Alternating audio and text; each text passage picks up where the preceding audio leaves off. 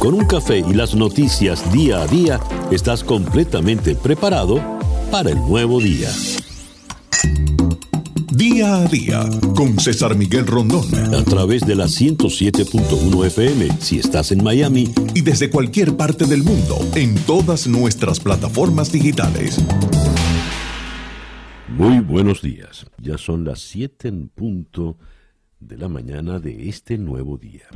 Usted está en la sintonía de Día a Día desde Miami para el mundo. Día a Día es una producción de Floralicia Anzola para América Digital, con Laura Rodríguez en la producción general, Robert Villasana en la producción informativa, Jesús Carreño en la edición y montaje, José Jordán en los controles, con las presentaciones musicales de Manuel Sáez y Moisés Levi. Y ante el micrófono, quien tiene el gusto de hablarles, César Miguel Rondón. Que sea este, para todos, el mejor día posible. Siete y un minuto. Calendario lunar. Muy buenos días, les habla Enrico Mariani. Muchas gracias César Miguel por invitarme a tu programa para leer el calendario astrológico del día de hoy, 16 de septiembre. Amanecimos con una luna en Virgo, el ambiente es de servicio y de análisis. Es momento para actividades que requieren mucho detalle, minucia y evaluación. Se puede sentir las críticas en el ambiente y podría haber dificultad para estar satisfechos. Lo recomendable es dejarse fluir y dedicarse a actividades que sean lógicas, que no demanden tanta perfección y que te permitan fluir. Recuerden, la clave de Virgo es el servicio, la colaboración al prójimo. Otro asunto importante del día de hoy es que tenemos el último día del cuarto menguante, porque mañana a las 7 de la mañana será la luna nueva de Virgo. Por lo tanto, el día de hoy es recomendable cerrar ciclos, finalizar todo aquello que esté pendiente. De esta manera, vamos a estar preparados para recibir las energías de la luna nueva de mañana. Una luna nueva, la cual nos traerá una renovación total. Así que aprovechen eso en el día de hoy. Muchas gracias y bendiciones para todos. El editorial con César Miguel Rondón. ¿Qué pasa con el American Dream? Estamos en el número 28 y seguimos cayendo. Así tituló su columna Nicholas Christoph en The New York Times, donde se refiere que según el índice de progreso social que mide a través de 50 métricas el bienestar social, la calidad de vida, ha disminuido en Estados Unidos durante la última década, incluso cuando ha aumentado en casi todos los demás lugares. Recordemos que el índice del progreso social, creado entre otros por Michael Green, es como él mismo ha dicho en su charla de TED Talk de 2014, una nueva manera totalmente distinta, o perdón, una manera totalmente nueva de mirar el mundo. El índice de progreso social empieza definiendo qué significa ser una buena sociedad en función de tres dimensiones. La primera es, ¿tienen todos cubiertas las necesidades de supervivencia, comida, agua, refugio, seguridad? La segunda, tienen todos acceso a los elementos claves en la mejora de, de sus vidas, a saber, educación, información, salud y ambiente sustentable. Y la tercera, tienen todos acceso a la posibilidad de cumplir sus objetivos, sus sueños y ambiciones sin obstáculos. Tienen derechos, libertad de elección, están libres de discriminación y tienen acceso al conocimiento más avanzado del mundo. Juntos estos 12 componentes forman el marco de progreso social. Y para cada uno de estos 12 componentes tenemos indicadores para medir el rendimiento de los países. No son indicadores de esfuerzo o intención, sino de logro verdadero. Hasta ahí la cita. El índice va del 1 al 100, siendo 1 el mejor puesto que en esa dimensión puede ocupar un país y 100 obviamente el peor.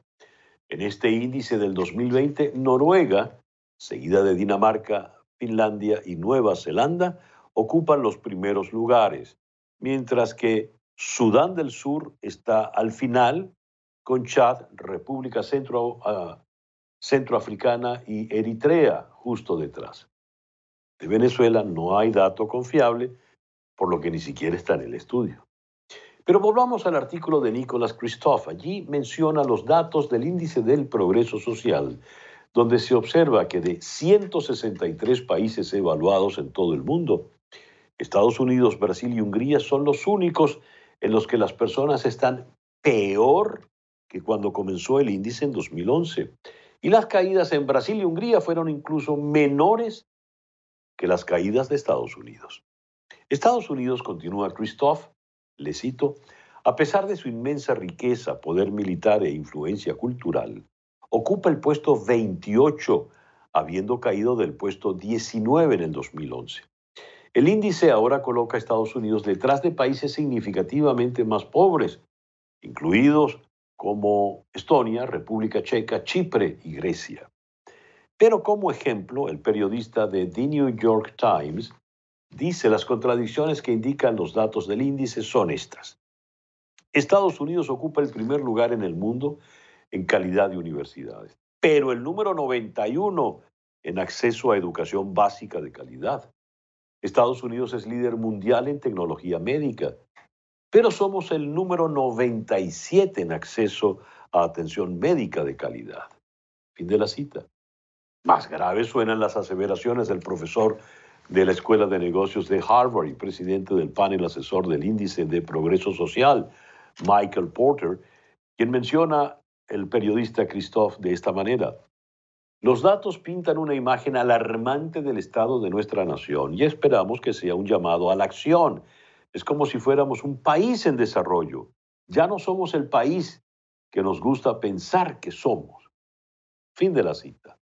Lo que resulta más interesante del análisis comparativo que realiza el periodista es cuando ubica países que comparten métricas similares en un mismo aspecto, como atención de salud o educación, y los compara con Estados Unidos. Cito. El índice de progreso social encuentra que los estadounidenses tienen estadísticas de salud similares a las de personas en Chile, Jordania y Albania, mientras que los niños en los Estados Unidos reciben una educación aproximadamente a la par de la que reciben los niños en Uzbekistán y en Mongolia. Estados Unidos ocupa el vergonzoso número 100 en discriminación contra las minorías. Estos datos que se publicaron en el informe del Índice de Progreso Social son anteriores al COVID-19. Christoph cita al director del índice, Michael Green, quien afirma, las sociedades que son inclusivas, tolerantes y mejor educadas están, están mejor capacitadas para manejar la pandemia. Fin de la cita. Día a día. Estos tiempos de pandemia han confundido por completo a todo el planeta en todos los ámbitos posibles. Nos ha perturbado la vida cotidiana, la economía, el aspecto social, cultural y por supuesto el aspecto político. La política depende de elecciones y fíjense ustedes cómo la pandemia sirve para una postura o para otra. Mientras en Estados Unidos el presidente Donald Trump asoma entre pequeños grupos la posibilidad de una postergación electoral del 3 de noviembre para más adelante porque a él le convendría. En Venezuela, por ejemplo, Nicolás Maduro dice que llueve, truene o relampaguee, las elecciones irán siempre el 6 de diciembre. ¿Qué es un proceso electoral en tiempos de pandemia? ¿A quién beneficia? ¿Cómo quedan los electores, los partidos? Abordemos este tema complejo, interesante y muy importante con toda una autoridad en la materia como la es el doctor Carlos Malamud, destacadísimo politólogo e historiador investigador del Real Instituto Elcano, allá en la ciudad de Madrid. Don Carlos, muchísimas gracias por concedernos estos minutos en el programa de hoy. Un verdadero placer, César Miguel. A ver, ¿qué es una, un proceso electoral, ya de suyo muy, muy, muy peculiar según el sitio, en tiempos de pandemia. Una elección con una pandemia encima. Eso es algo complicado porque, primero, por las circunstancias en las cuales se vincula el proceso electoral a una elección. Eh, ¿Qué significa votar? Votar significa elegir representantes, elegir autoridades de acuerdo con normas establecidas en cada país que son distintos. Por ejemplo, en algunos el voto es obligatorio, en otros es optativo. En algunos, como por ejemplo en Estados Unidos, la elección presidencial es una elección indirecta, en otras es una elección directa. Eh, hay elecciones eh, de todo tipo, hay elecciones en las cuales como en Gran Bretaña, por ejemplo, para el Senado en Estados Unidos, hay, eh, perdón, para la Cámara de Representantes en Estados Unidos hay circunscripciones uninominales, pero hay otras en las cuales son eh, listas por eh, representación proporcional. Entonces, ¿qué significa votar en tiempos de pandemia? Acomodar una situación ya de por sí compleja a otra situación sanitaria más compleja todavía, donde si normalmente se toman una serie de recaudos para que el voto tenga una serie de garantías, para que todos puedan votar en igualdad de condiciones, para que haya igualdad de oportunidades para todos los candidatos, en una situación como esta esto es más complicado. Primero, porque hay que garantizar la salud de los votantes que pueden contagiarse en, ese acto y sobre todo de las autoridades electorales, de, de quienes componen la mesa y quienes fiscalizan la elección pero también hay que garantizar que esas igualdades, esas igualdades de oportunidades de las que hablaba antes se cumplan a rajatabla para no beneficiar generalmente al incumbente, es decir, a quien está ejerciendo eh, el poder. Y, de eso hay eh, muchas maneras de hacerlo, como podremos ver más. Ahora bien, la pandemia puede ser un gran inconveniente, pero también puede ser una gran excusa según los intereses particulares de cada candidato. Por ejemplo, el señor Trump como dije en la introducción, está asomando la posibilidad de que se posterguen. A él le gustaría postergarse porque las encuestas no le están favoreciendo y entiende que mientras más tarde sea, lo mejor se puede recuperar de una forma más eh, eficaz. Lo contrario ocurre en Venezuela, donde a la oposición le conviene la postergación, pero Maduro no quiere de ninguna manera. Me gustaría, señor Malamud, su impresión en estas dos circunstancias tan opuestas, pero tan parecidas. Tan, opuestas, pero tan parecidas. ¿Por qué parecidas? Eh, porque precisamente quien tiene el control de lo que hay que hacer es quien gobierna. O muchas veces las autoridades electorales, pero en ese caso bastante subordinados al poder del gobierno, caso de Venezuela, por ejemplo, o de Nicaragua. Eh, en ese caso, al gobierno le, conviene, como usted bien decía, eh, no cambiar, no postergar la fecha de la elección, porque cuanto más se postergue, más posibilidades tendría la oposición de reunificarse en condiciones muy complejas y muy difíciles. Por el contrario, Donald Trump, aunque no le compete, según la legislación de Estados Unidos, postergar la elección, sin embargo, él está especulando con que el descubrimiento y la implementación de una vacuna lo pueda beneficiar a cambiar esa mala imagen que ha eh, conseguido en los años, eh, perdón, en los meses donde la pandemia ha estado mucho más, más intensa y golpeando duramente a la sociedad y al pueblo norteamericano. Entonces, eh, aquí nos encontramos precisamente con esa, esa situación, la posibilidad de que las autoridades inclusive intenten cambiar las normas bajo las cuales se rige la elección. ¿no? Es decir, eh, la elección supone aplicar una serie de, leyes, sobre todo una ley electoral, que eh, eh, implica el cumplimiento de determinadas circunstancias.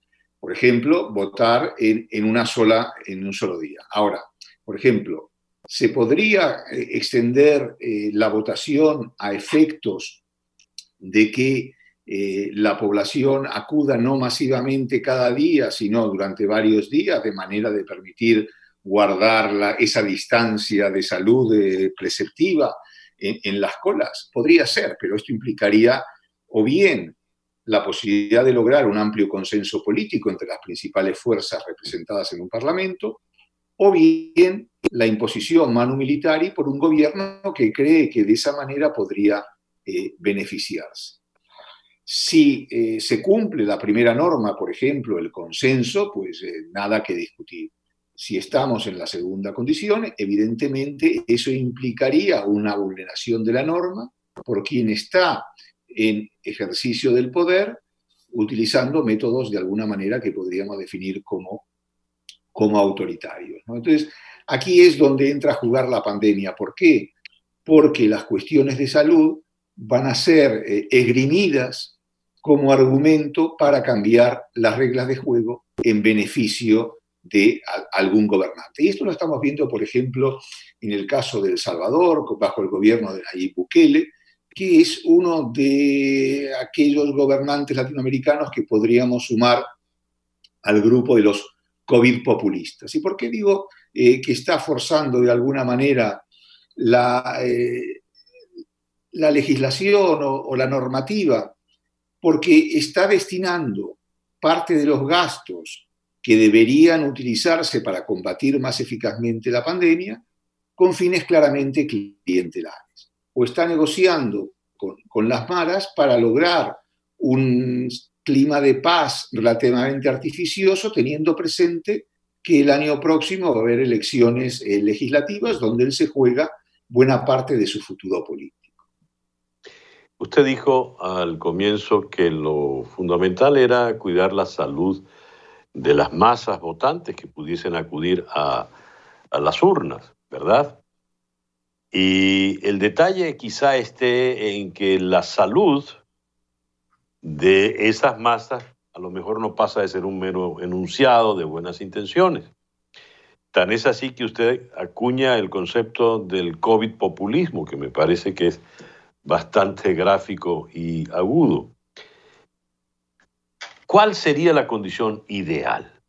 En un proceso electoral lo más pulcro y sano posible. ¿Cuál sería el manejo ideal de una pandemia como la que estamos viviendo hoy por hoy?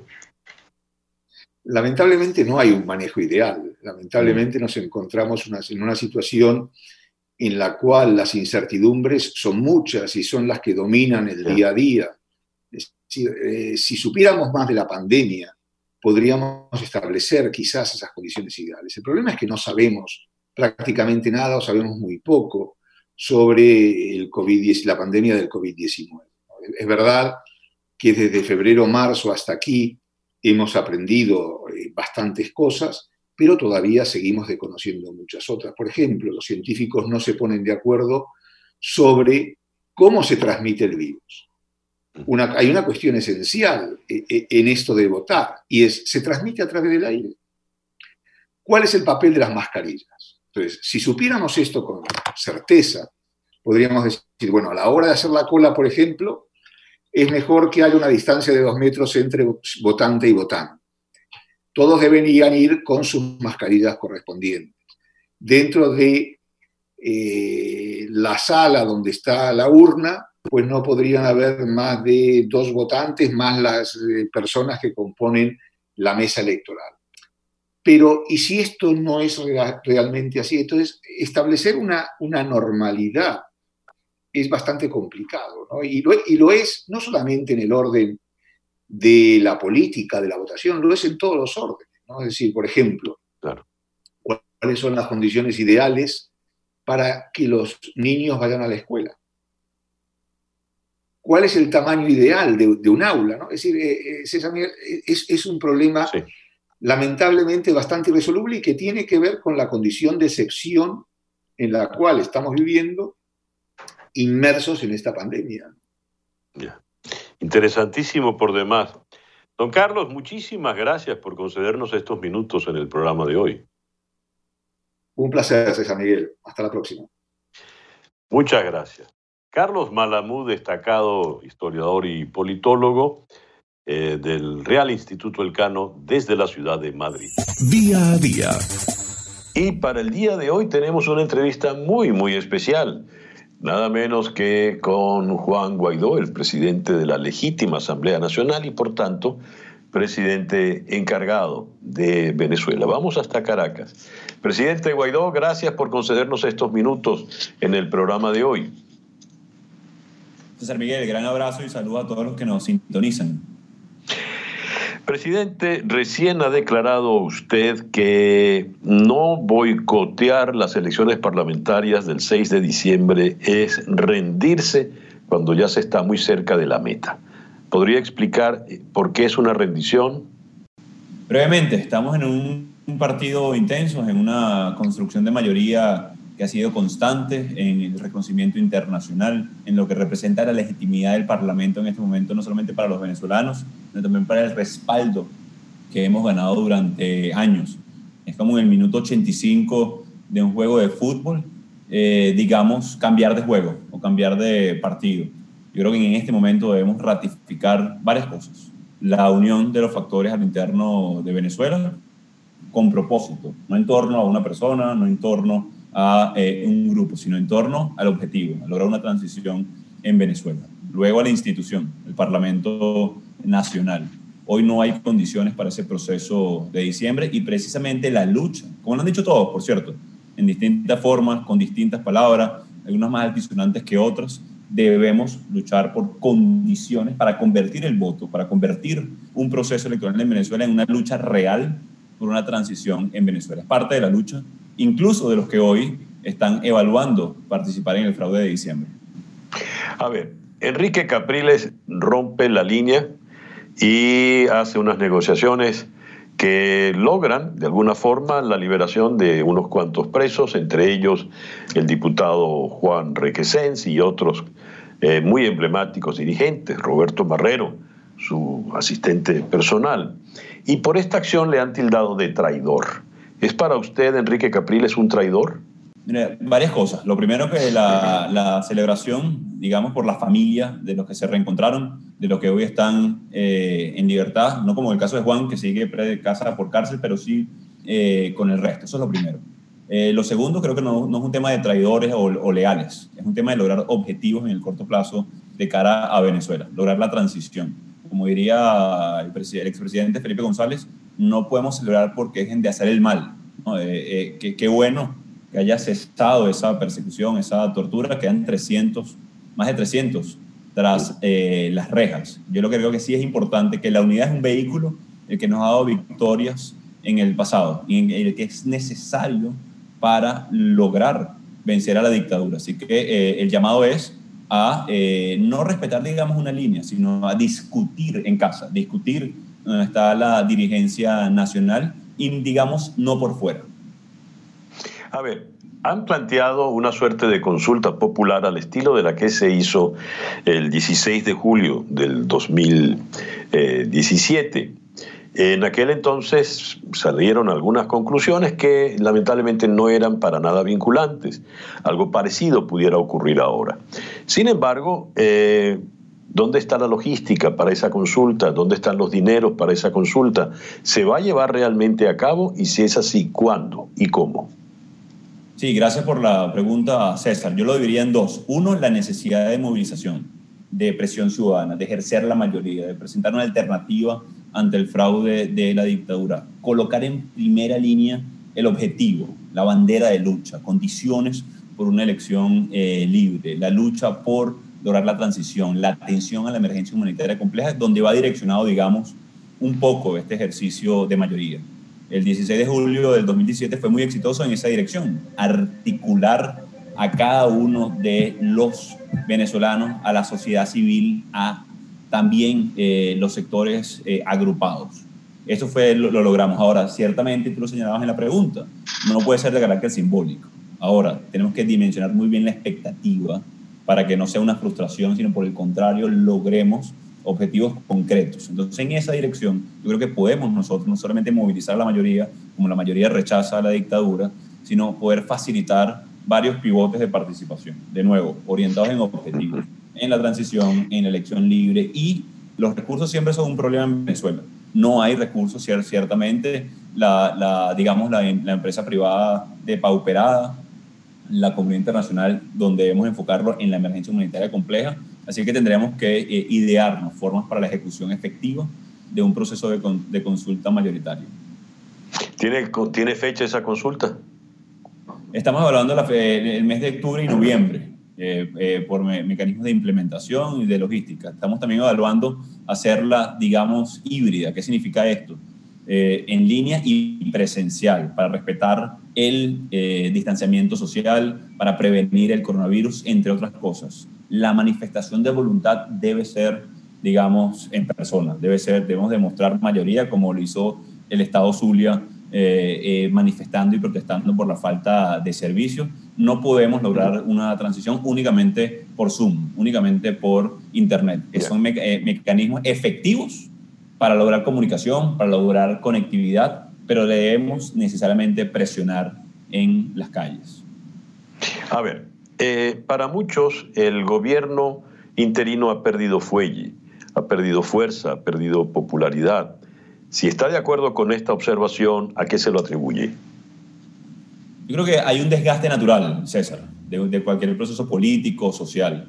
Eh, de hecho, cuando inicia un nuevo gobierno, se hablan de los primeros 100 días, donde es una curva eh, de aceptación, luego hay un relanzamiento, luego hay eh, la evaluación, la rendición de cuentas. Ha sido un proceso constante para nosotros de esto, de enfrentar una dictadura, de una pandemia que trastocó al mundo que trastocó sistemas de salud, que trastocó democracias fuertes incluso eh, en este momento, que se ha exacerbado la polarización también en muchas partes del mundo. No ha sido distinto en Venezuela. Ahora, también hay que reconocer muchos de los errores. Hablamos, por ejemplo, del 2017, de la línea entre simbolismo, efectividad eh, del ejercicio de la mayoría, también de por qué no hemos en este momento logrado la transición o definitivamente el cambio en Venezuela. Yo invito en este caso eh, uno, en mi caso, a asumir, por supuesto, los errores. Pero invito a los que hoy tienen críticas eh, orientadas a una solución en preguntarnos qué más falta. En ocasiones eh, somos muy duros con nosotros mismos. Por ejemplo, voy a poner de nuevo el caso del 2017. Una consulta, la movilización de la mayoría, el establecer lazos en la sociedad civil con los partidos políticos, con, la, con gremios y sindicatos es positivo. Creo que eso no, no hay cómo criticarlo el tema es el objetivo y cómo conquistar. Por eso te hacía el ejemplo del minuto 85 del juego de fútbol. Estamos en el minuto 85, estamos en el extratiempo. Entonces la pregunta es qué nos falta para lograr la transición. Y por supuesto, cada vez que nos alejamos del objetivo que todos queremos, hay un responsable, que es el gobierno encargado. Y asumo esa responsabilidad y asumo también esos errores. ¿Qué tan, ya que lo dice así, presidente, qué tanta responsabilidad tiene usted en lo que son para algunos analistas adentro y fuera del país los hitos fundamentales del fiasco? 23 de febrero de 2019, 30 de abril de 2019 y la operación Gedeón. ¿Qué responsabilidad tuvo usted en esto? Bueno, la operación Gedeón es responsabilidad de la dictadura. Eso sí, es la, es la primera que debo decir. Fue financiada directamente por la dictadura. Hay un testaferro de Diosdado Caballo señalado, además de haber financiado esto, y lo tienen aparentemente eh, oculto. Eso, eso por un lado. Ahí, eh, eso, pero, por, pero va a hacer diferencia con el 30 de abril, cuando estuve en primera persona en Altamira junto a militares que decidieron ponerse del lado de la Constitución. Y aquí voy de nuevo al ejemplo, por ejemplo, del 2017 ¿Es necesaria la articulación con la Fuerza Armada para lograr la transición? Sí, es necesaria. Es necesaria hacer ofertas de garantías a los que se pongan del lado de la Constitución para construir un proceso ordenado que genere gobernabilidad de cara a la sustitución del régimen actual. Es necesario. Ahora, ¿qué faltó entonces el 30 de abril? No se comprometieron algunos que habían dicho que lo iban a hacer, algunos eh, funcionaron como doble agentes, probablemente hay que evaluar también que estuvieron infiltrados, pero hoy lo puedo decir, César. Yo hablé dos veces, por ejemplo, con Christopher Figuera previo al 30 de abril, director de inteligencia del régimen de Maduro. Yo asumo, por supuesto, mi responsabilidad en esa acción porque, y lo ratifico hoy, la Fuerza Armada es un elemento central de cara a la transición en Venezuela. Hemos puesto sobre la mesa no solamente el framework, que es el levantamiento de las sanciones, pero también la ley de garantías y reconciliación. Nosotros vamos a insistir en conversar, en tener interlocución. Ahora, de nuevo voy, ¿qué faltó el 30 de abril para que las fuerzas que hoy sostienen el régimen habríamos logrado una transición? Y con respecto al 23 de febrero, bueno, el, el intento de ingreso de ayuda humanitaria ha sido constante este año y medio. Hemos logrado por vías alternativas, Cruz Roja Internacional, OPS, el Bono Héroes de la Salud, las multilaterales no 25 implementadoras en eh, Venezuela. Ese día, nuevamente, una expectativa de que ese día sustituíamos al régimen. Eso se generó, bueno, producto de la emoción, producto de la movilización, producto de la presencia en la calle. Pero eh, hemos estado constantemente abogando por el ingreso de ayuda humanitaria necesaria y aún más aún hoy en, en pandemia. ¿Ha seguido en contactos con sectores militares en la actualidad? Hemos seguido en contacto con sectores militares, incluso el viernes pasado tuvimos un, foro con la Reserva Activa, más de 200 oficiales, algunos de ellos en el exilio, algunos de ellos en clandestinidad. Eh, es un factor central, insisto, de cara a, lograr la, no solamente el ejercicio de la mayoría, que hoy lo tenemos en Venezuela, sí perseguida, sí en pandemia, pero eh, como decíamos en el foro eh, y tertulias por Venezuela que organizara la Cancillería, no hay transición en contra de la Fuerza Armada. Puede haber sin la Fuerza Armada, pero no en contra. Y son un factor fundamental al que intentamos constantemente comunicar. Presidente Guaidó, entre las críticas más reiteradas a su gestión política está la dependencia que se siente de su gobierno de la administración del presidente Trump. Por ejemplo, en un hecho para muchos insólito, usted dio una unas declaraciones en conjunto con James Story, a la sazón el embajador de, Estados Unidos en Venezuela desde la ciudad de, de Bogotá. Y el señor Story no ha dejado de opinar abiertamente, como un venezolano más, sobre la situación política del país. ¿Cuán dependiente es la política de su gobierno de lo que decida el Departamento de Estado o la administración Trump? Bueno, lo primero que debo decir es que agradecer a la administración del presidente Trump y a lo que ha sido las diferentes instancias de gobierno. La presión diplomática, la presión internacional, eh, ha sido un apoyo y una palanca de presión a la dictadura del régimen de Maduro. Yo creo que la, variable más importante de nuestro gobierno encargado es precisamente el Parlamento Nacional, es la movilización ciudadana, el haber construido mayoría, el haber eh, señalado a Maduro como una amenaza regional, no solamente para los venezolanos, producto de la migración, de la vinculación con el ELN, disidencia de la FARC, terrorismo, narcotráfico, entre otras cosas. Yo creo que debemos aprovechar de manera muy inteligente los venezolanos precisamente esas palancas de presión que tenemos a nivel nacional y a nivel internacional. En ese caso, eh, el Departamento de Estado de los Estados Unidos, pero también el Grupo de Lima, la Unión Europea, que cumple un rol un poco distinto, ha sido central para poder de nuevo con las herramientas que tenemos y las capacidades que hemos construido, presionar. Ese eh, intercambio que tuve el embajador de los Estados Unidos era para ratificar tres cosas. Lo primero, eh, lo que llamamos el marco para la transición, que deriva de lo que fueron las negociaciones en Noruega. Eh, ¿Qué quiere decir esto? La dictadura se levanta con la excusa de que había que levantar sanciones. Nosotros presentamos un papel de trabajo en la mesa de cómo levantar sanciones para que no tuviera excusa el régimen de cara a un proceso de transición no, por cierto, nombrando un nuevo CNE independiente, anulando el constituyente, como ya dijeron que lo iban a hacer supuestamente, implica un levantamiento de sanciones, garantías para todos los sectores y dos temas adicionales que tienen que ver con presión. Un acuerdo de ampliación en materia de inteligencia eh, con respecto a, la actividad antinarcóticos, la DEA específicamente, y el avance que hemos tenido para designar el FAES grupo terrorista, con, con, con el comportamiento que han tenido y luego el informe de la alta comisionada Michelle Bachelet. Esa es un poco la, la, intención de nuestra interlocución con, en este caso, los Estados Unidos y su embajador James History. A ver, como pregunto una cosa, pregunto la otra. ¿Está preparado el gobierno interino para un cambio de administración en Washington en el próximo mes, de noviembre? César Miguel, como sabes, nuestra, nuestro gobierno encargado ha recibido el apoyo bipartidista en los Estados Unidos. Lo vimos en el pasado febrero en, en Washington, donde me reuní solamente con el presidente Trump, con el secretario Pompeo, pero también con la speaker eh, de, la, Casa, de la, Casa de Representantes Pelosi, y también los más altos representantes de del Senado demócrata.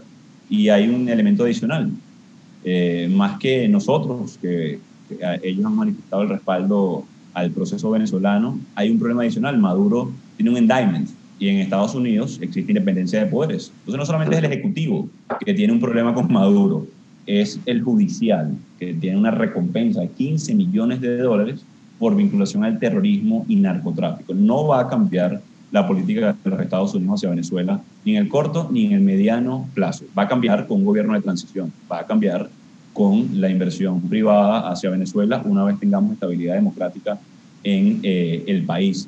Así que eh, Maduro, por cierto, y aprovecho para enviar este mensaje al entorno del régimen, que ha engañado a su entorno diciéndole que con un posible cambio en Estados Unidos ellos pudieran flexibilizar sanciones, todo lo contrario. Han sido muy tajantes las declaraciones donde se va a mantener la presión para lograr una transición en Venezuela. A ver, eh, hay señales confusas que vienen desde Washington. El señor Elliot Abrams eh, trató mal a María Corina Machado, la dirigente de 20 Venezuela, cuando ésta insistía en la fuerza de paz, la invasión extranjera, y le dijo que eso era una fantasía de lo real maravilloso a lo García Márquez.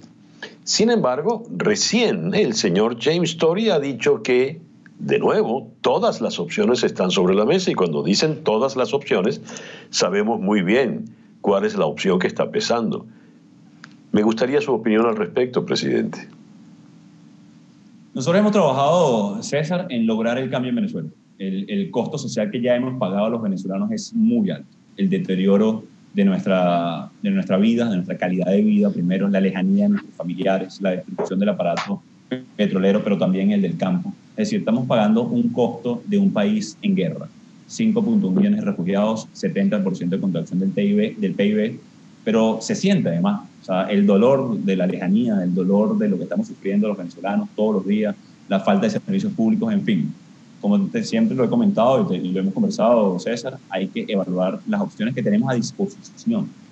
Es decir, eh, de mí, el presidente encargado de Venezuela hoy, no depende el comando de fuerzas de otros países, evidentemente. Ahora, pero sí hemos presentado un caso Hemos presentado opciones alternativas para una solución que genere estabilidad y gobernabilidad en Venezuela. Que si hemos contemplado la opción de fuerza con apoyo y respaldo internacional, claro que lo hemos hecho de manera responsable de cara a la crisis que estamos viviendo. Ahora está disponible mañana, pasado mañana.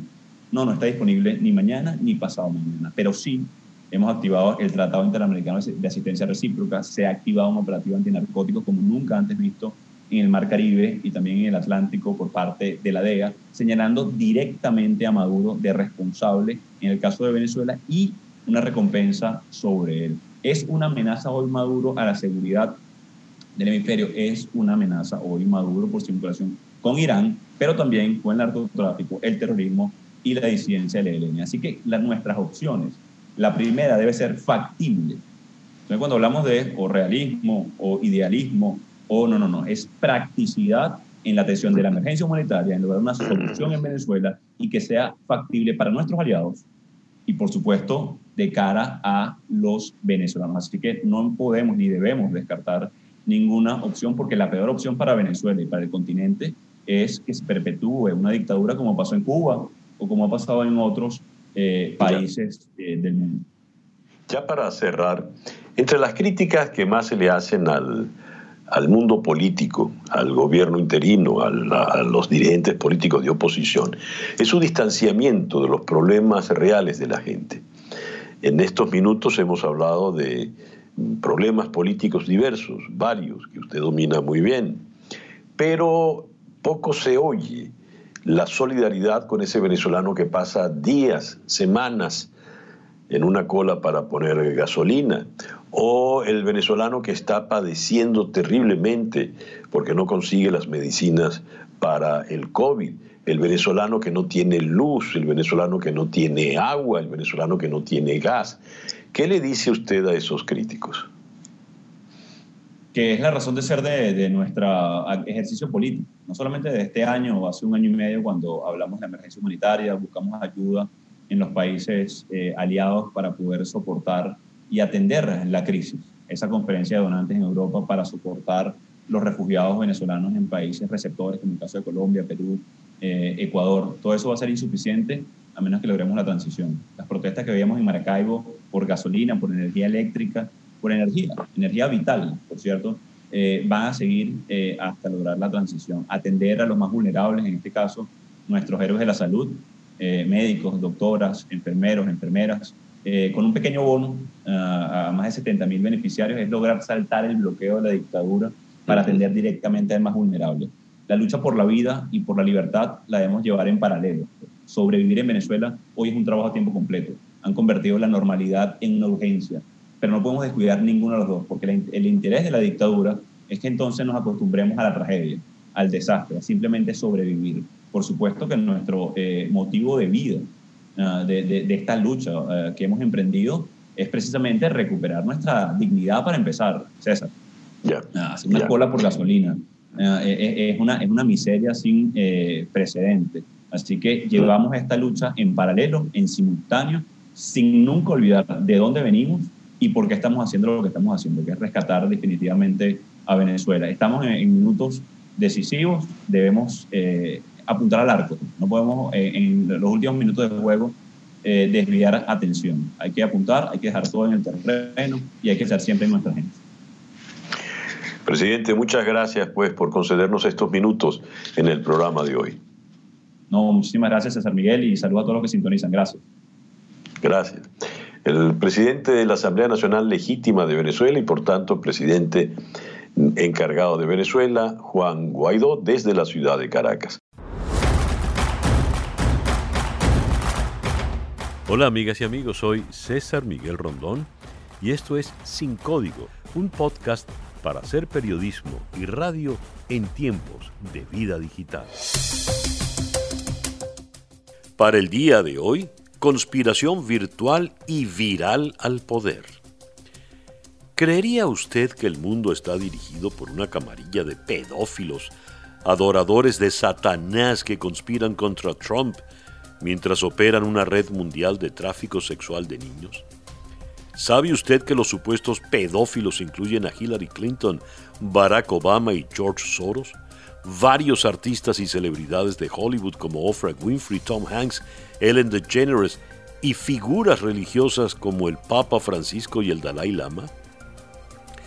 ¿Se los imagina usted a alguno de ellos abusando de niños, asesinándoles y comiéndoselos para extraer de su sangre un químico que prolonga la vida?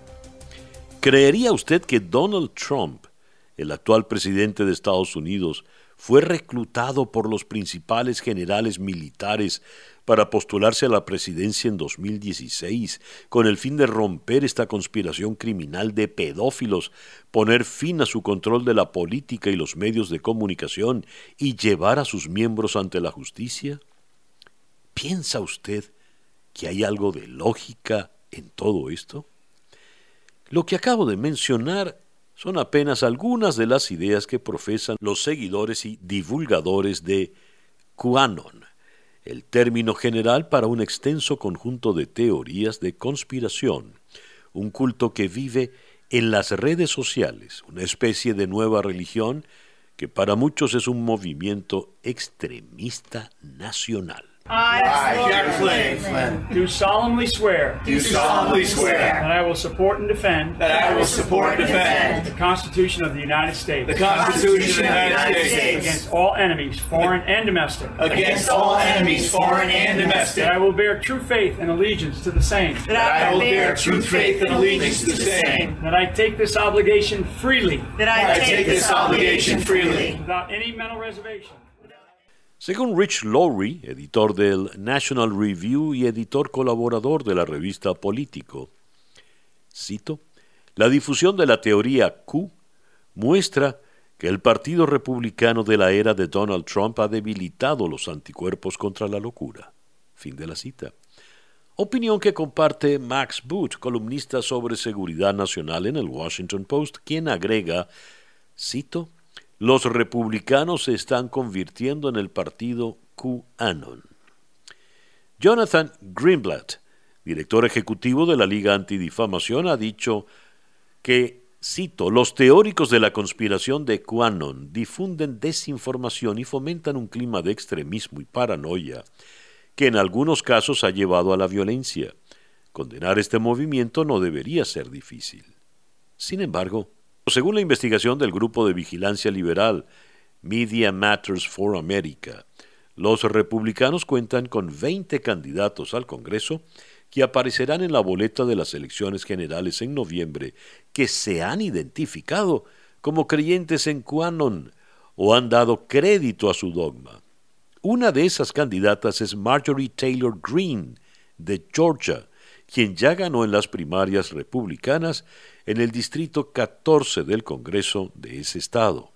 El miércoles 19, cuando un periodista le contó al presidente Trump sobre la premisa central de la teoría QAnon, la creencia de que Trump está salvando al mundo de un culto satánico formado por pedófilos y caníbales conectados con figuras del Partido Demócrata, los llamados actores del Estado profundo y celebridades de Hollywood, Trump no cuestionó la validez del movimiento ni la veracidad de esas afirmaciones.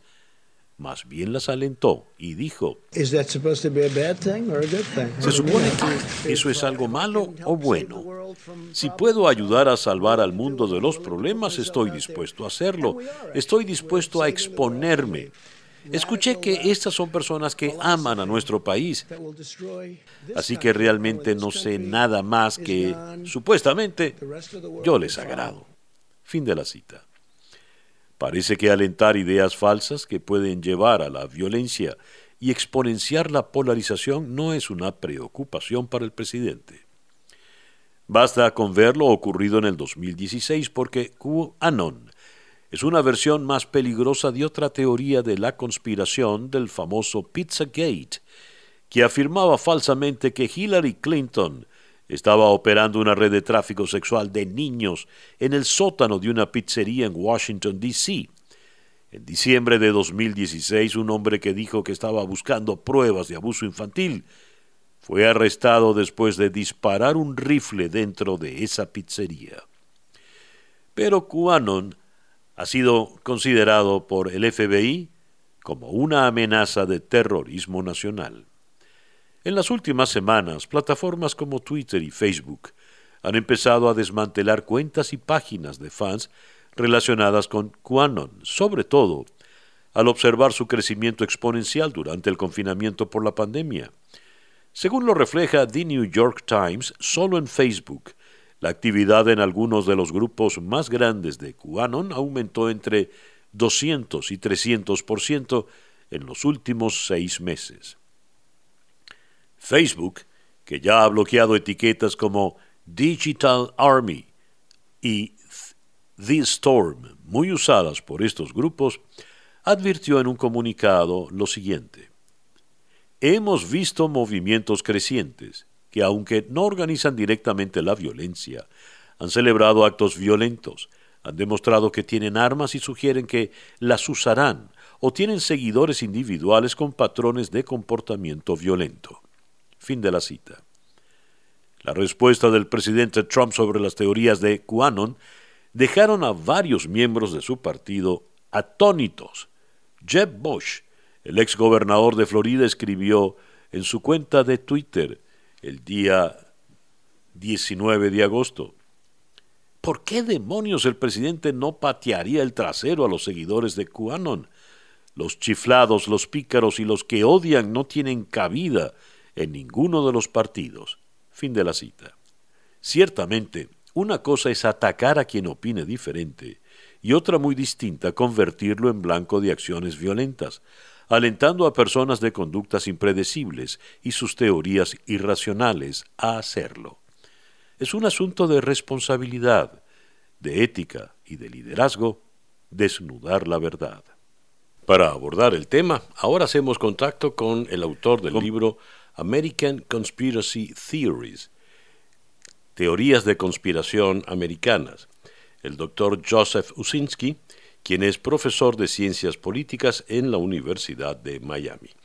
Profesor Usinski, gracias por atendernos en nuestro episodio de hoy. My first question, Mr. Usinski, why is nowadays so popular this QAnon? So it seems as if QAnon is very popular these days because all the media headlines are saying that it's big and growing and mainstream. But what polls tell us is that it's not growing and it's one of the least believed conspiracy theories that's out there. Ya. Le pregunté por qué es tan popular el QAnon en, en estos tiempos y él me responde es la creencia de que es muy popular porque tiene mucha difusión a través de los medios. Sin embargo, lo que es las investigaciones que ellos académicamente han llevado adelante indican exactamente lo contrario. Uh, what is the real reach for these uh, kind of theories of uh, QAnon, Mr. Yusinski? Le pregunto cuál es el verdadero alcance entonces que tienen estas teorías. So the people who like QAnon are people who really don't like government and they don't like the political establishment writ large. La gente que le cree y que le gusta QAnon o QAnon no es gente que le guste el establishment, que no le gusta las cosas tal como están funcionando. Mr. Trump is uh, very pleased with the support by QAnon. And uh, is he a believer in all those theories, Mr. Yusinski? Le digo, el señor Trump por lo visto está muy complacido por el, la simpatía del de QAnon. ¿Será él un creyente en estas teorías? It's hard to know what he believes, but I doubt that he believes this particular conspiracy theory. It seems that he just uses these theories to uh, bring people into his mm. coalition. es muy difícil saber en lo que cree o no el señor Trump, pero dudo que él crea realmente en las teorías del QAnon, pero evidentemente lo está utilizando en este momento para atraer gente a su, a su coalición. How dangerous is this QAnon theory, all of this movement around? ¿Cuán peligroso es realmente eh, el QAnon? Um, well, it, it, there are a small number of people who believe it, and the beliefs are very, very extreme. And these people accuse uh, the government of engaging in satanic sex trafficking and of eating babies. Ya. Es muy poca gente la que cree en esto, es gente sin duda extremista que está en contra del gobierno, creen en el tráfico de niños y en que gente pues canibaliza y se comen a, a los niños. All of this sounds really insane, Dr. Yusinski. Todo esto suena a, a una locura, le, le, pregunto. Well, as much as the ideas sound crazy, um, they've been around for a long, long time, and different parts of this conspiracy theory, um, some of it goes back uh, centuries, if not uh, millennia. Really? Me dice que, por más que suenen como locura, han estado eh, estas teorías eh, siempre y tan se remontan a, hasta atrás. How far? How how was that in millennia? Because when you speak about a, a millennia in back in time, we can we could think well it was a, a, a very ignorant people during that time. There was no knowledge, no enough universities.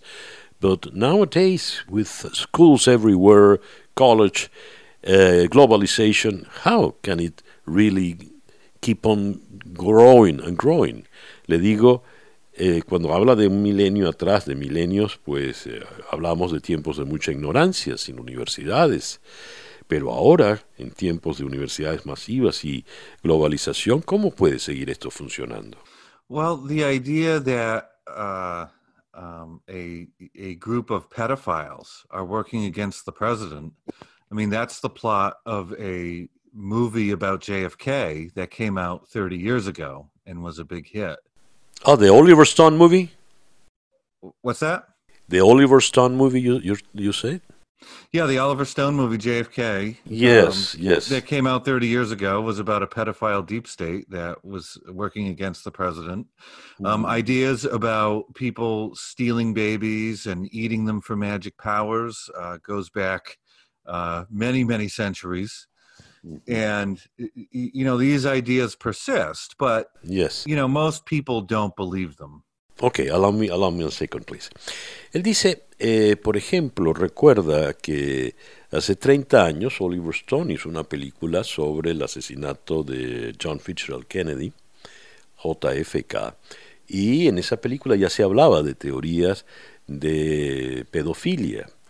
Y estas historias de gente que come niños para alimentarse y nutrirse con la fuerza y la sangre de los niños van siglos y siglos atrás. Pero insisten que la gente no cree mucho en ello. Okay, you say a large number of people doesn't, don't believe in this kind of theories. But why is all the buzz about it? Why?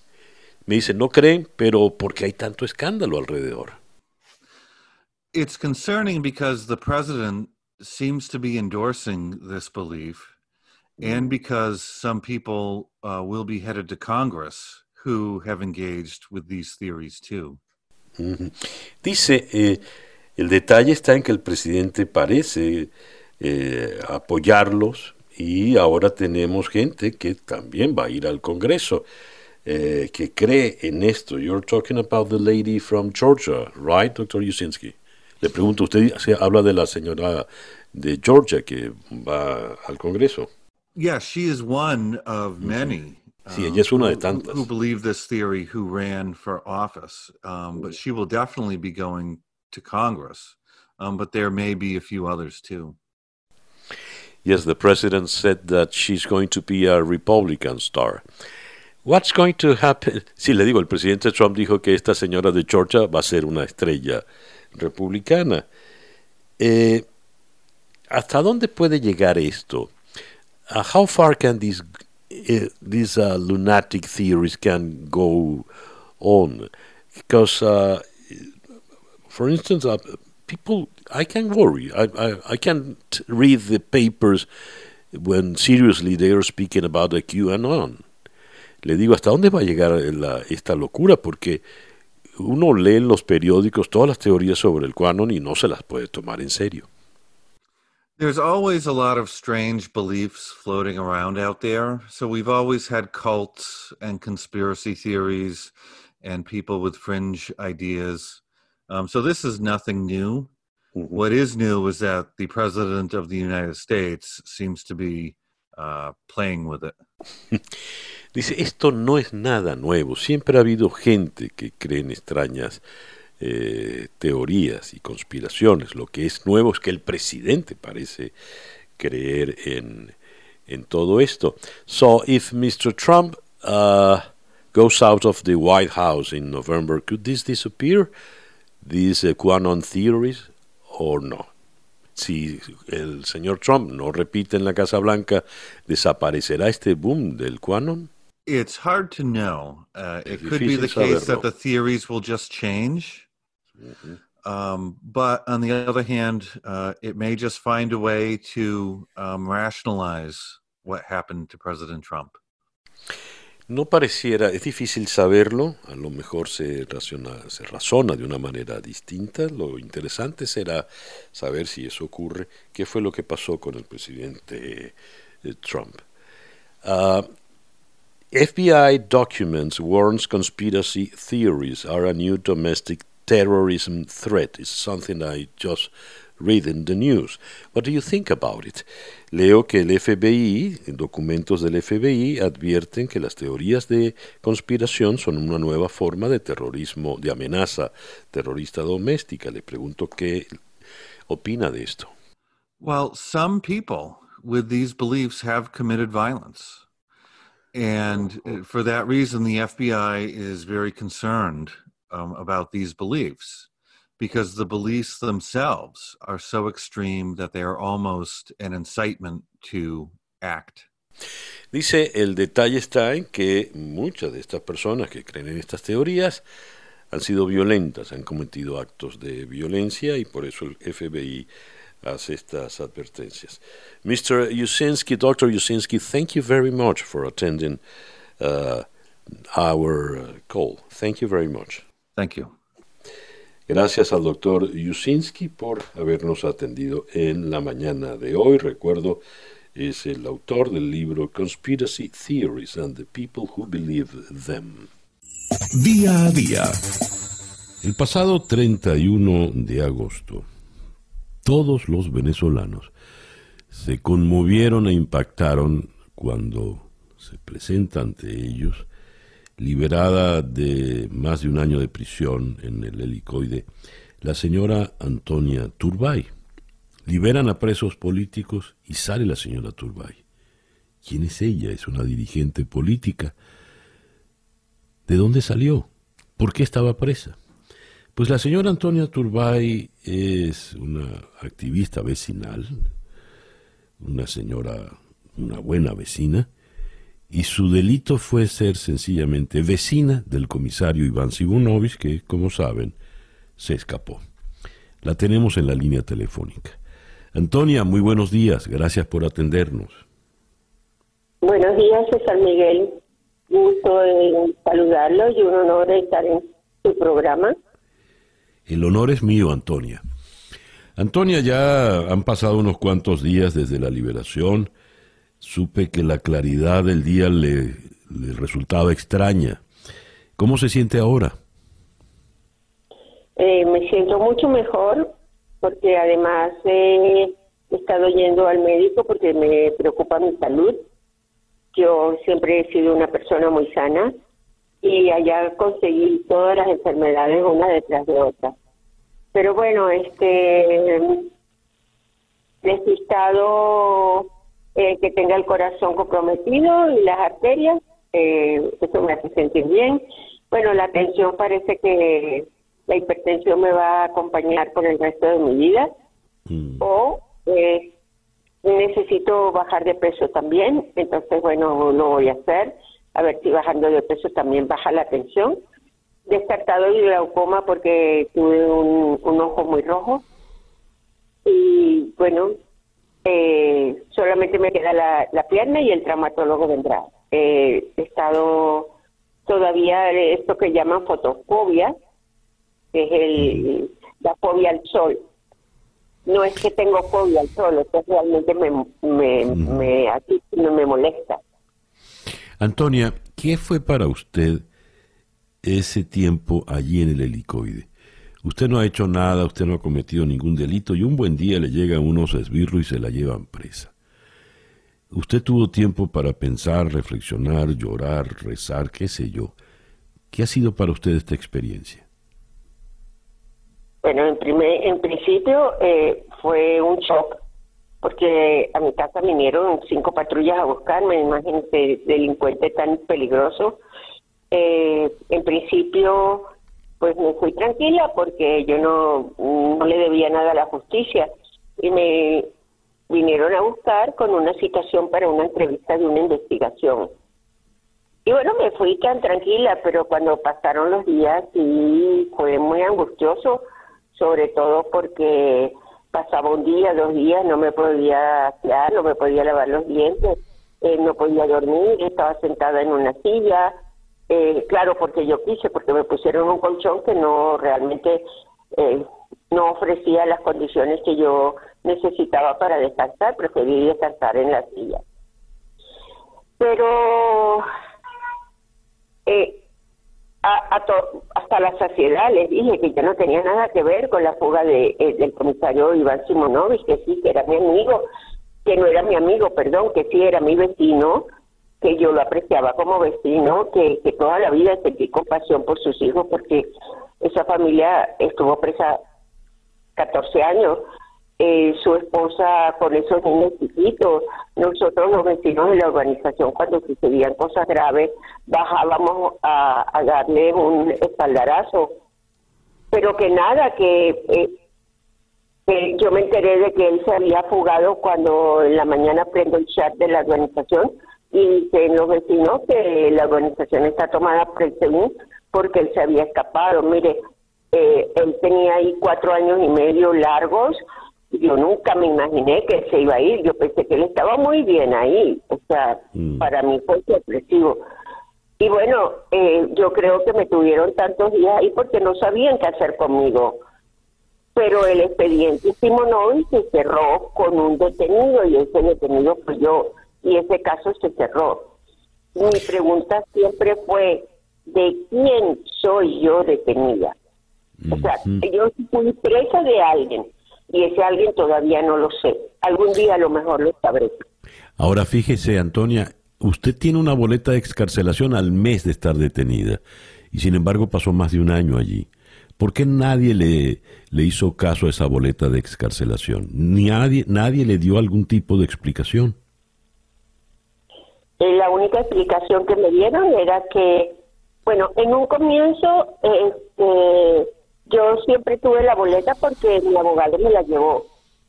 Y cuando yo eh, hice saber al director general de mi boleta, él me dijo al comienzo que, que la boleta aquí al helicoide no había llegado, que a lo mejor a Plaza Venezuela, pero al helicoide no. Y siempre la respuesta fue, la decisión fue de arriba. La, la decisión no es nuestra, sino de arriba. Por eso yo siempre pensé que yo era presa de alguien. Ese alguien de arriba no lo sé. ¿Cómo se siente usted ahora, después de lo vivido?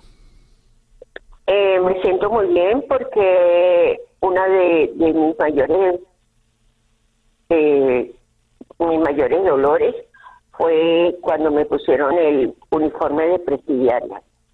Ese fue el mayor agravio que me pudieron dar alguien en mi vida. O sea, uno es, uno mantiene una condición moral intachable, un ejemplo de vida viviente, una buena hija de familia, porque siempre mi papá y mi mamá me dijeron, tú tienes que ser la honra de esta familia y el nombre nuestro no puede ser soslayado. Y así crecí, hasta que un día vinieron y me pusieron, al quinto día me pusieron ese uniforme amarillo y eso fue superior a mis fuerzas. Y cada vez que venían mis ángeles protectores, mis vecinos, lo mismo. Entonces era la vergüenza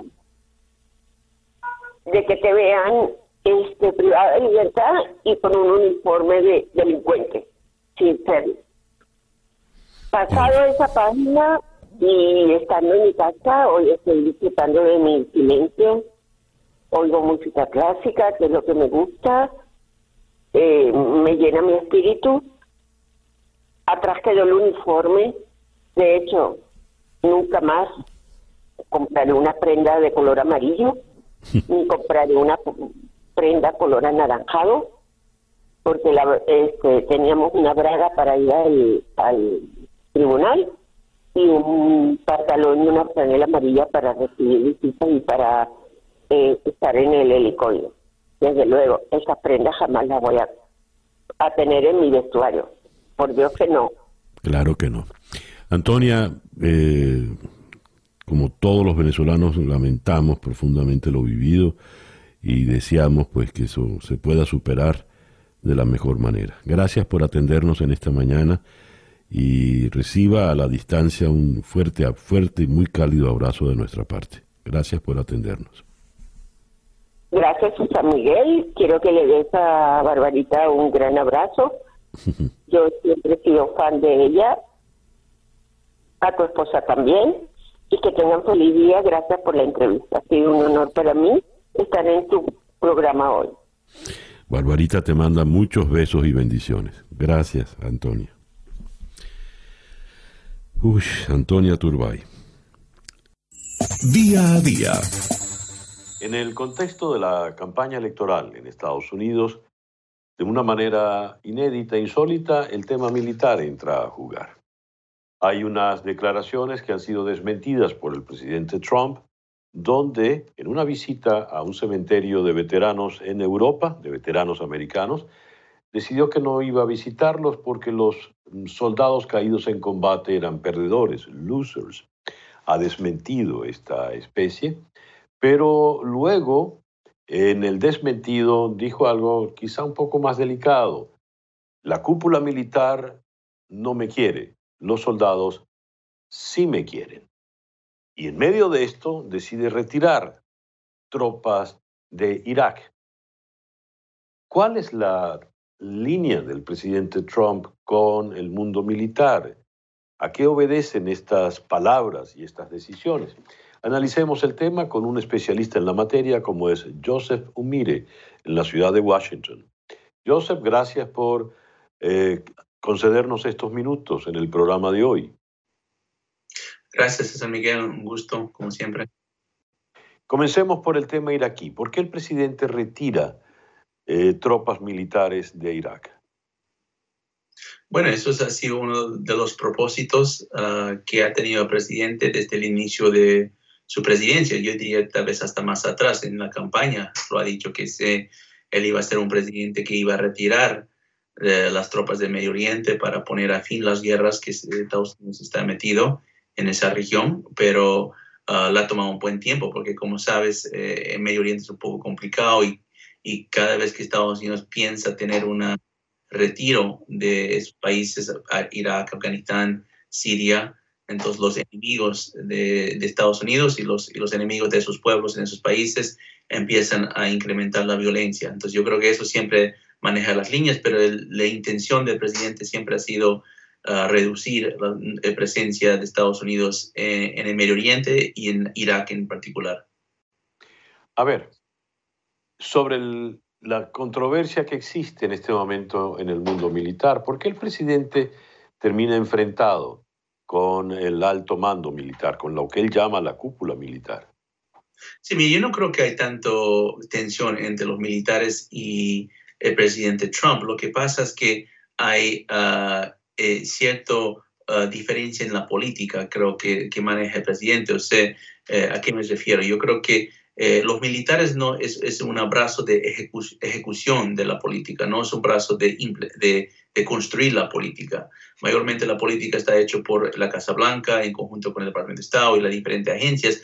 Obviamente el Departamento de Defensa tiene una palabra ahí, pero mayormente ellos ejecutan la, la, la, política. Entonces yo creo que ahí es donde a veces se pone en, en, pelea, porque durante los años anteriores, específicamente en el gobierno del presidente Obama uh, y, y, después antes de eso en el, el, gobierno del presidente Bush, había ciertos momentos y ciertos ministros o secretarios de defensa que han tratado de construir la política de, de Estados Unidos en, en respecto a, a las amenazas eh, que, que, existen hoy en día. Entonces yo creo que eso, eso es donde a veces hay un choque, o el rol histórico y el rol uh, contextual del Departamento de Defensa es ejecutar la política de la Casa Blanca, no, no de construirlo. Pero el presidente dijo que la cúpula quería llevar adelante guerras para poder complacer a las empresas que fabrican eh, armas, tanques, aviones, buques. ¿Qué opinas de eso, Joseph?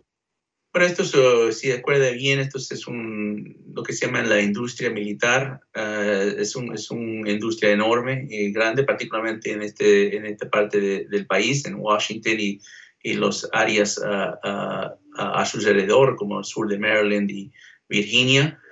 y esto es algo que muchos gobiernos en el pasado han mencionado. O sea, cuando hablamos de eh, los gastos de defensa. Los Estados Unidos es entre los países, si no me equivoco, el país más grande en términos de gasto de defensa. Y eso es parte, creo que, de, de uh, también se ha vuelto envuelto con la política. Uh, entonces yo creo que a eso se refiere el presidente Trump. No es el primer presidente de mencionarlo. El Kennedy, Kennedy lo mencionó en su momento. Um, si no me equivoco, Roosevelt también creo que lo mencionó en su momento y, y, y otros presidentes. Después Ronald Reagan también lo mencionó eh, en su momento. Entonces yo creo que siempre ha sido una preocupación de que la industria militar crezca a un tamaño tan grande que está más involucrada con la política. Entonces yo creo que el presidente Trump está expresando algo que vio, pero no es algo nuevo, es algo que existe por mucho tiempo. Lo curioso es que suele ser un argumento de izquierdas.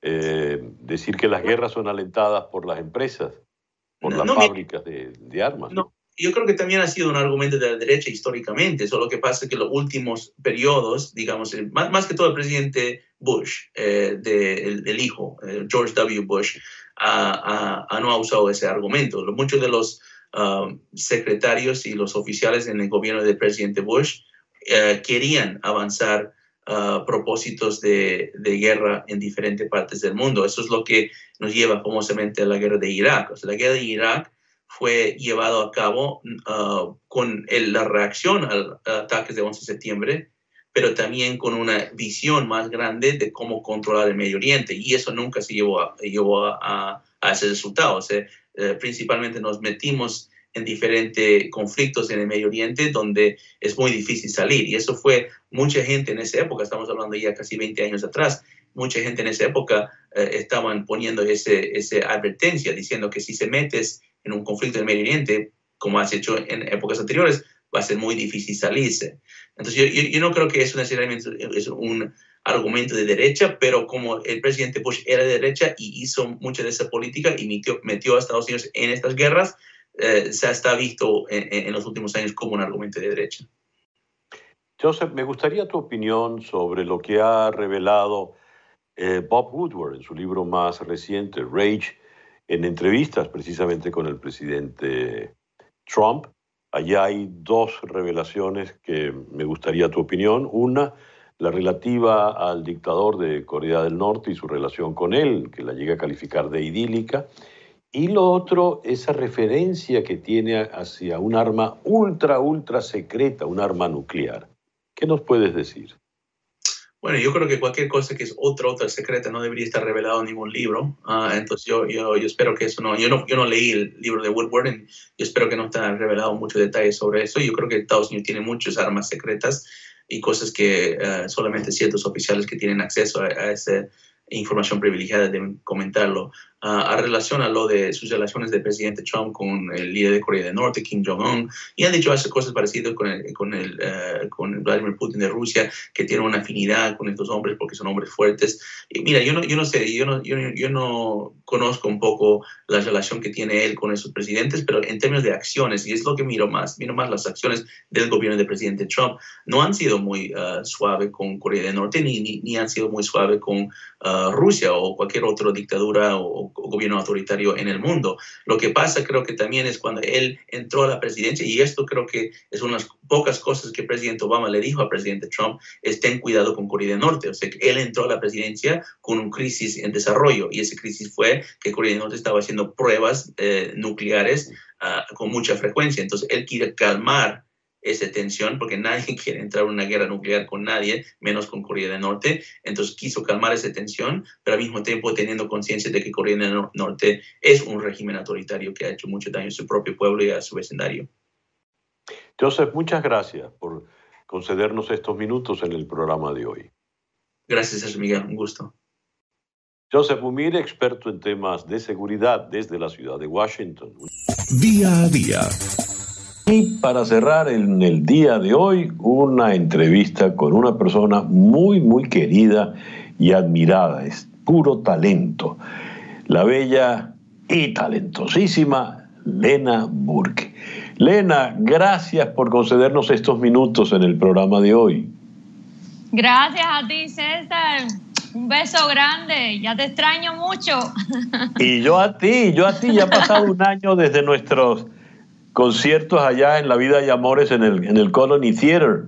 Hay que volver a eso. Lena, ¿qué tienes para este próximo viernes 18 con tu querida Malena Burke, tu querida madre? Bueno, pues estamos felices, don César, porque es nuestro primer concierto. Eh, nos han llamado para inaugurar una serie de conciertos que van a, a, darse cita en la feria de acá de la juventud, en Coral Way, la 112 Avenida en Miami. Eh, que es un autocine al estilo antiguo, eh, se llama Driving, así que vamos a experimentar algo nuevo y por primera vez en, en, escenario, desde, bueno, ya casi siete meses sin poder tocar ni cantar en vivo, así que estamos más que felices. A ver, va a haber entonces en efecto un escenario, una tarima donde vas a estar con tu mamá y tus músicos. Así es, por primera vez la banda, esto no va a ser un live ni nada online, sino en vivo y en directo y a todo color. Hay un escenario con dos pantallotas grandes y bueno, las personas sí van a estar en sus autos. Es un autocine, entonces pues ahí van a escuchar el audio por el, por el carro, por una emisora o también por los speakers si bajan las ventanillas. Ah, muy bien, pero se debe oír perfecto si va la transmisión por, por una estación de radio, ¿no? Exactamente, y eh, bueno, pues han permitido, con todos los requerimientos del distanciamiento social que aún hay, eh, pues que al ladito del carro, al lado derecho, pueda usted traer una sillita de playa y la pone ahí. Hay un espacio más, mayor que el de los parqueos normales, que el de los aparcaderos normales, entonces eh, la gente puede, puede, echar su pasillito ahí si se emociona o dar, echar un pie. Muy bien, ¿qué repertorio van a hacer, Lena? Bueno, está difícil, don César, porque como somos dos, eh, aunque la gente siempre nos ve juntas, a mami y a mí, pero es difícil porque ella tiene su repertorio y yo tengo el mío. Entonces hemos estado escogiendo entre algunas canciones mías, otras de, lo que siempre canta mami. y un poquito de clásicos de, toda la música latinoamericana y, mis temas eh, de, mi autoría. Entonces lo que vamos a hacer, la particularidad es que todo lo vamos a hacer a dúo, desde el principio hasta el final. Ay, qué buena idea. Y a ver, ¿quiénes están en la banda? Por supuesto, Joel. sí, el del Guiro no puede faltar. el del Guiro no falta, aunque está en la batería, ¿no?